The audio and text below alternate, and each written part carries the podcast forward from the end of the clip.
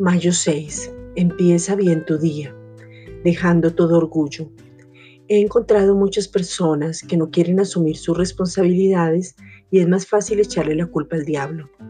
El diablo te va a enviar dardos a tu mente, va a querer tentarte siempre, pero tú eres quien decide. Él nunca va a decidir por ti. Esto quiere decir que cada determinación es tu responsabilidad.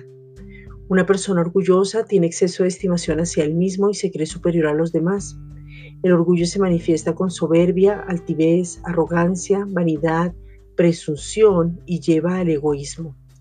Cuando las personas son egoístas, hacen su propia voluntad y no la de Dios, porque es más importante lo que ellos quieren que no lo que Dios quiere. Una persona egoísta es aquella que es desagradecida, tiene ingratitud y su orgullo, o sea, su yo, es el que controla su vida.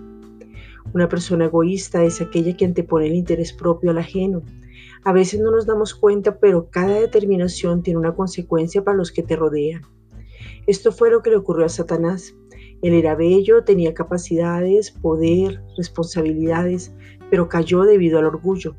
No estaba satisfecho con lo que tenía. No le fue suficiente los dones y las habilidades que Dios le había dado.